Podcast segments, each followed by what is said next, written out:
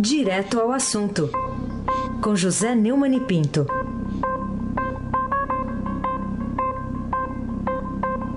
Neumann, bom dia. Bom dia, Raíssen Abac, o craque. Bom dia, Carolina Ercolim, tintim por tintim. Oi, Neumann, bom dia. Bom dia. Bom dia, Mirante Nelson. É o pedalinho. Tchau, querida. Bom dia, Diego Henrique de Carvalho. Bom dia, Moacir Biasi. Bom dia, Clã Bufinha, Manuel Alice Isadora. Bom dia, ouvinte da Rádio Eldorado, FM 107,3, Raíssen Abac, o craque. Bom, vou começar falando do relator da Lava Jato no Supremo Tribunal Federal, o ministro Edson Fachin, que já rejeitou mais uma vez um pedido da defesa de Lula para afastar o impedimento da candidatura do cliente a presidente da, da República. Eh, quantos recursos mais ainda estão por vir? É, essa, essa recusa, né, é que o pedido tem base no comunicado de dois peritos de um grupo de 18 do Comitê dos Direitos Humanos das Nações Unidas, que defende a presença do Lula nas eleições e adverte a justiça, aliás, adverte o Brasil, é uma coisa completamente fora de qualquer é, esquadro, né? É, e o Lula está sentenciado a 12 anos e um mês de prisão, corrupção passiva e lavagem de dinheiro, preso na como é que é? cela de Estado-Maior, né, Raio? Isso. Lá na, na Polícia Federal em Curitiba, e a condenação, em segunda instância, é, o enquadra na lei da ficha limpa, que é uma lei de iniciativa popular, mais popular de todas, né, que foi, inclusive, promulgada pelo próprio Lula. Os advogados Cristiano Zanin e Valesca Zanin acham que não cabe aos órgãos judiciários brasileiros sindicar as decisões proferidas pelo Comitê de Direitos Humanos da ONU.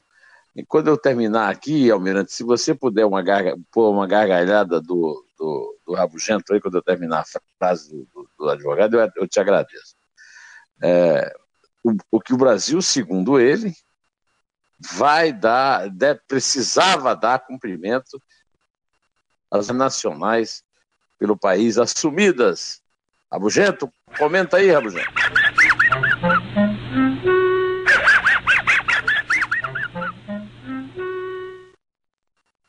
Nosso colega de torcida do Flamengo, Marcelo de Moraes, deve estar chateado com a derrota para o Inter ontem, mas, mas conformado, pelo menos com o futebol, que o time jogou, fazia, não fazia faz tempo, é, divulgou uma nota no BR-18 que eu acho importante acrescentar aqui.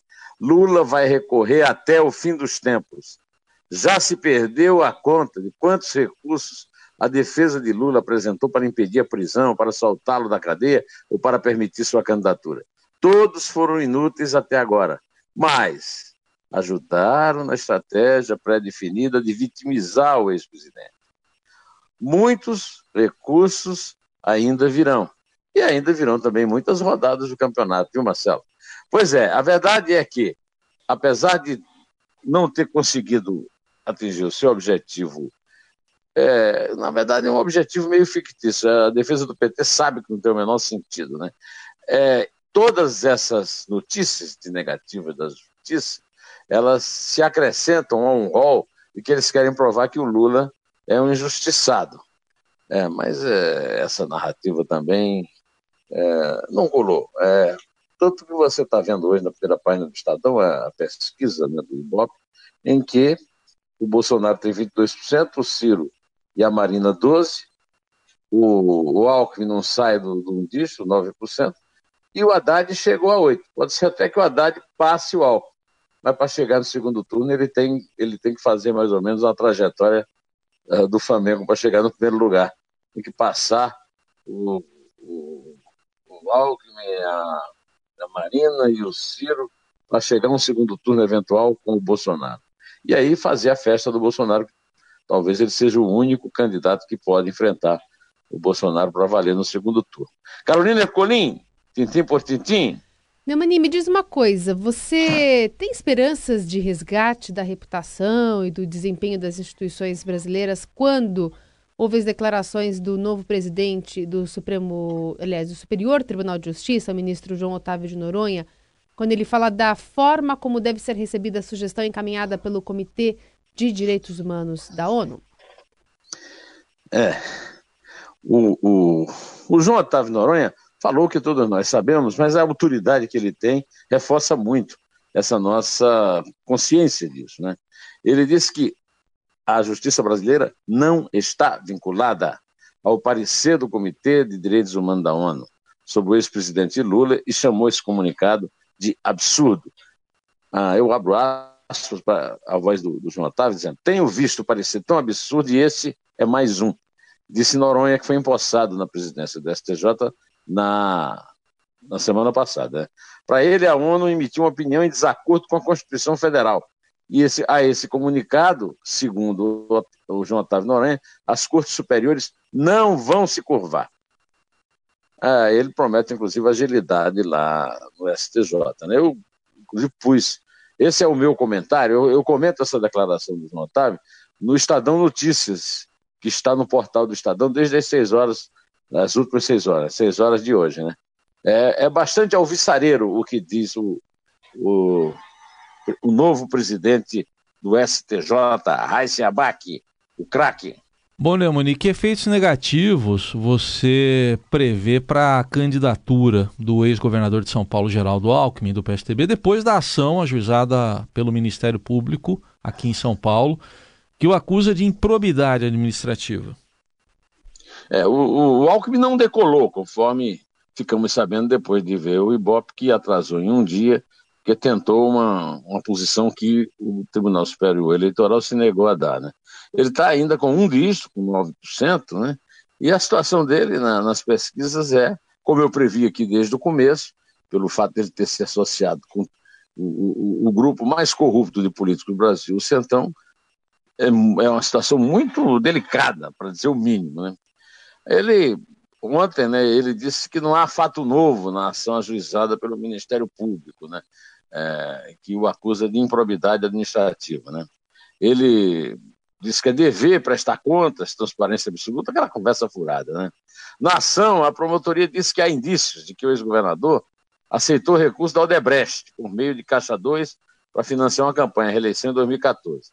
A doação teria sido de 7 milhões e 800 mil reais, sem declaração à Justiça Eleitoral. O Ministério Público pede a suspensão dos direitos políticos do Tucano e a perda dos valores ilicitamente acrescidos ao seu patrimônio. A Veja bem, é, é, o Ministério Público não, não vai impedir a candidatura do Alckmin, não vai é, condená-lo. O Ministério Público acusa e vai para a Justiça. A, a, delação premiada é um caminho para que a Polícia Federal e o Ministério Público é, atinja as provas necessárias no processo. A situação do Alckmin é semelhante à de Fernando Haddad, o estepe do Lula, candidato do PT, que também é, foi alcançada agora, às vésperas da disputa eleitoral, por uma, uma acusação desse tipo. Né? Então, é a, o que nós é, temos é, que ver né, é que o, o, o caso não está resolvido, e se há fato novo, se não há fato novo, é tanto pior para o Alckmin, né? porque todo mundo já sabe que ele, no mínimo, é suspeito, que já é uma coisa que deve influir na decisão do eleitor. É, essa, essa desculpa amarela, além do mais, funciona contra ele, né? Carolina Ercolim, tintim por tintim. Falar sobre o Museu Nacional, Neumani.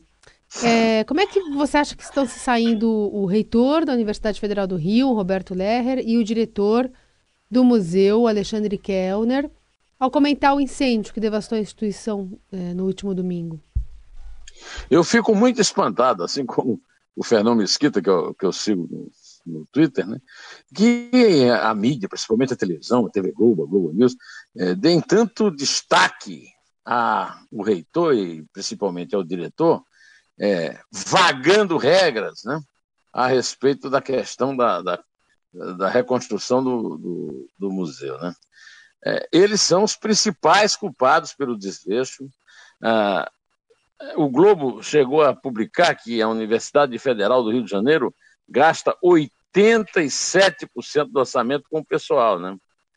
É, na edição de ontem, o noticiário do Globo registra também que a Escola de Música, que guarda 60 mil documentos, tudo que eu estou falando é sobre a administração da UFRJ. Né? não tem o sistema contra incêndio. Instalações do fundão, inclusive o Hospital Clementino Fraga, filho, apresentam problemas estruturais. Oito edifícios da universidade pegaram fogo nos últimos sete anos, segundo a matéria da Helenice Botari lá no Globo. Né? O, o, o Globo publicou também, na mesma página, que o Ministério Público Federal fez um alerta. O museu pediu uma reunião e ficou aí ao Deus dará, né? É, e foram constatados no incêndio problemas são claros de falta de gestão. Material inflamável, ausência de brigada, não há sistema contra chamas, não há, são todos alertas de um arquiteto em julho. É, e a Folha de São Paulo, né, o UOL, divulgou que o Museu do Amanhã, que foi construído em 2015, enquanto o Museu Nacional é de 1818, recebeu da Prefeitura do Rio 12 milhões no ano passado, oito vezes o que o Museu é, Nacional pedia para arcar com as despesas da sua manutenção. Hoje, o noticiário já está nos atualizando que também o Arquivo Nacional está é, completamente abandonado em matéria de segurança. Então, em vez de ficar é, falando em reconstrução do museu, tem que evitar que o que aconteceu lá aconteça no Arquivo Nacional, na Biblioteca Nacional e no Museu do Piranga. É que, é que eu insisto, insisto e persisto a respeito disso. Viu, o, o é, Raíssen Abac, o craque. Bom, Neumann, e por que que ao contrário de outros incêndios que tiveram grande cobertura aí da mídia historicamente, os bombeiros do Rio de Janeiro estão sendo agora tão criticados pelo desempenho na tentativa de debelar o fogo que consumiu o acervo lá de 20 milhões de itens no Museu Nacional? Eu, inclusive, registrei no, registrei no artigo que eu escrevi, é, foi publicado na página 2 do Estadão ontem, né, o, o incêndio do museu foi um crime, e foi um crime grave, um crime hediondo, um crime bárbaro, que eu fiquei muito espantado quando eu vi uma escada Magiros é, praticamente urinando uma aguinha que não dava para pagar, como eu registrei no artigo, nem uma fogueira, imagina um incêndio daquele tamanho. Né? A verdade é que entre os problemas é, acontecidos nesse, acidente, que não é um acidente, é um incidente, na verdade é um crime, é, está o registro é, dessa incompetência e dessa ação desastrada dos bombeiros. Né? É, basta você ver o seguinte: os bombeiros comunicaram que o Museu Nacional não tem o certificado de aprovação da corporação, ou seja, que estava irregular no que diz respeito à legislação vigente. Por que aqui isso não foi denunciado? Né? O certificado de aprovação é o documento que atesta a conformidade das condições arquitetônicas da, da área construída, número de pavimentos, etc., bem como as medidas de segurança exigidas pela legislação. Extintor de incêndio, qualquer boteco, eu escrevi isso no artigo, qualquer boteco de periferia é obrigado por lei a ter extintor de incêndio, caixas de incêndio, iluminação, sinalização de segurança, portas conta-fogo. segundo os bombeiros, é de responsabilidade dos administradores dos imóveis o cumprimento da legislação vigente. A ação dos bombeiros apagando fogo foi desastrada. Agora, a omissão dos bombeiros é, na hora do incêndio também foi chocante, porque nós estamos acostumados a, a, encarar bombeiros como os heróis populares, os heróis do fogo, né? Carolina Ercolim, os soldados do fogo. Carolina Ercolim, tintim por tintim. Neumann, o que você acha da postura assumida pelo presidente Temer ao reagir às críticas sobre a administração do Museu Nacional e de outras instituições museológicas do país também, hein? Você está se referindo ao fato do presidente Temer ter feito ontem né, um apelo a empresários e presidentes de bancos privados para eles participarem da composição dos fundos privados que seriam usados para a manutenção do patrimônio histórico e cultural brasileiro. Agora, eu quero saber quem é que vai investir é, numa ação é, de um governo desmoralizado e impopular, como é o governo do presidente Temer. Né? Além do mais, quem é que vai é, é, investir um centavo que seja na numa gestão da Universidade Federal do Rio de Janeiro, controlada por um partido sem eleitor, sem representação popular, como o PSOL e mais o PCB, PCdoB e PT. Né? Então, a, a ação do presidente é também um desastre, né? É uma coisa que não tem a menor lógica, a menor explicação, a menor justificativa. Aí se abate o craque. Bom, Neumann, e ainda sobre o incêndio, né? o que, que mais chamou a sua atenção ah, quando você acompanhou as reações de pessoas destacadas no cenário político, administrativo, artístico, cultural, científico? Teve muita gente que falou, né? Todas essas reações ao incêndio lá no Museu da Quinta da Boa Vista. Já pegou fogo, quer que eu faça o quê? Disse Bolsonaro. Acredite, eu fiz uma referência a, a a inércia do Bolsonaro como deputado e já teve alguém me escrevendo lá para o jornal reclamando que o Bolsonaro não tem nada com administração e tal. Agora, se ele não, se ele reage desse jeito ao incêndio, imagine ele na presidência da República, porque tem, há muito o que fazer, há muito o que fazer. Agora, há uma certa tentativa, por incrível que pareça, de exploração é, política do incêndio. Né? A atriz Maria Ribeiro escreveu uma coluna no Globo comparando Luzia, né, a, americana mais antiga de todos os tempos, com a Marielle Franco, militante do PSOL. Olha, é um absurdo isso, querer é, comparar essas coisas incomparáveis. Né? O que eu chamo a atenção é para um brilhante artigo do, do Roberto da Mata, A Morte de um Museu, que foi publicado no Estadão ontem, é, e que o, o, o, o termina o seu artigo dizendo: um país no qual a luta pelo poder não tem limites acaba destruindo ideais, valores e a mais chama moralidade. Estudar, investigar é, é, é, e compreender para sondar o escuro e o terror que se escondem em cada um dos nossos corações é algo sem valor. Aí está, sem dúvida, fósforo que toca fogo nos museus. Agora, o, o, o da Mata, meu querido amigo, grande antropólogo, ele, ele termina o artigo com um PS com o qual eu não concordo, que ele faz um apelo. Onde estão os milionários brasileiros formados gratuitamente nas nossas universidades federais para ajudar na reconstrução do museu? Eu repito, não há o que reconstruir no museu. Não há como recuperar a coleção. Não há como recuperar o acervo. Nesse caso, eu concordo com um antropólogo muito conhecido também, como Roberto da Mata, que eu nem conheço, né? o Roberto eu conheço muito, mas esse eu não conheço pessoalmente, que é Eduardo Viveiros de Castro, que é um dos mais conhecidos antropólogos. Ele deu uma entrevista a uma moça do site público, a Alexandra Prado Coelho, é, dizendo que gostaria que o Museu Nacional permanecesse como ruína, memória de coisas mortas. Vocês são testemunhas né, de que eu tenho falado é, bastante a respeito disso, que, e, além do mais, os políticos querem reconstruir o prédio, quando eu exijo que o prédio seja mantido como uma espécie, uma ruína, como a ruína de Pompeia, por exemplo, para a ruína de Pompeia testemunha o, o, o Vesúvio, o efeito do Vesúvio. Nela, nós, as, as gerações futuras é, testemunharão é, a inércia, a incompetência, a burrice das nossas elites atuais. Né? É, ele acha, e eu também concordo, que a tragédia do incêndio do Museu Nacional não vai ser suficiente para abrir um inquérito, um debate sério no Brasil sobre esse descaso a que tem sido votada a cultura. Este é um país onde governar é criar desertos. É uma bela frase dele. Carolina Arcolim, tintim por tintim, Neumani, queria falar contigo também sobre a atriz Beatriz Segal, que morreu ontem em São Paulo, aos 92 anos, ela estava internada com problemas respiratórios. E acho que eh, uma das personagens mais famosas dela, né, é Odette Reutemann, a vilã mais famosa do Brasil. Uma personagem da novela Vale Tudo, foi apenas, acho que um dos grandes papéis representados por ela. E a gente até tirou um trechinho para homenagear essa grande atriz brasileira. Vamos ouvir. Ah, bom, meu amor, eu também gosto, né? Acho lindo, uma beleza. Mas de longe, só em cartão postal. Essa terra aqui não tem jeito, meu amor. Não tem jeito. Esse povo não, não, não vai pra frente. Isso aqui não, as pessoas aqui não trabalham.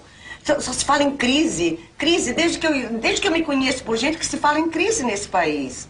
É um povo preguiçoso. Entende? Só se fala em crise, mas é um povo, um povo que. Isso aqui é uma mistura de raças que não deu certo. É isso que é o Brasil. A senhora acha que todo brasileiro é preguiçoso, dona Beth? Não, bem, não. Eu conheço uns dois ou três que não são. É uma novela que fala muito Essa do é que acontece hoje ainda, né, é. Neumann? Essa é o Odete Reutemann. É, eu me lembrei do general Mourão falando sobre o Brasil. Pois é. É uma frase é. Da, da Odete Reutemann, o vice, candidato a vice do, do, é, do Bolsonaro, general é, é, Mourão, né? O, dizendo que a, a, a, mistura de raça não favoreceu o Brasil. Vamos falar da atriz, 92 anos, Beatriz, ela tinha um sobrenome ilustre, ela era nora do grande pintor Lazar Sagal, é, que tem inclusive um museu da família administra aqui em São Paulo. Né? Além de Odete Reutemann, que é a, a, a, vilã mais conhecida de todos os tempos da televisão, ela tem uma carreira é, brilhante como atriz de televisão e de teatro, apesar dela ter é, começado é, bastante tarde, porque ela cuidou primeiro desse caso em 54, com o, o Maurício, filho do, Segal, tiveram os filhos Sérgio, Mário e Paulo. O, o, o Sérgio, que assina como Sérgio Toledo, é, tornou-se um importante cineasta e foi premiado em Berlim em 1987 com seu filme Vera. Fica aqui um, um preito de respeito, de admiração pela grande atriz que foi Beatriz Segal, mas também, como bem lembrou a Carolina ao tocar a, a frase da Odete Reutemann, o fato de que o Brasil é, não deixou de ser e, e continua sendo sempre o país daqueles tempos terríveis daquela novela, que hoje eu acho que até estão piores. Né? A frase do Mourão ainda é pior do que a frase da Odete Reutemann. É com isso que eu peço que, em homenagem ao terceiro lugar que o Palmeiras acendeu ontem com a queda do Flamengo Popular, e o Flamengo 7 descendo, em homenagem ao Heisen, você comece a contar pelo 3. Vamos lá, então. É 3. É 2. É um, em pé.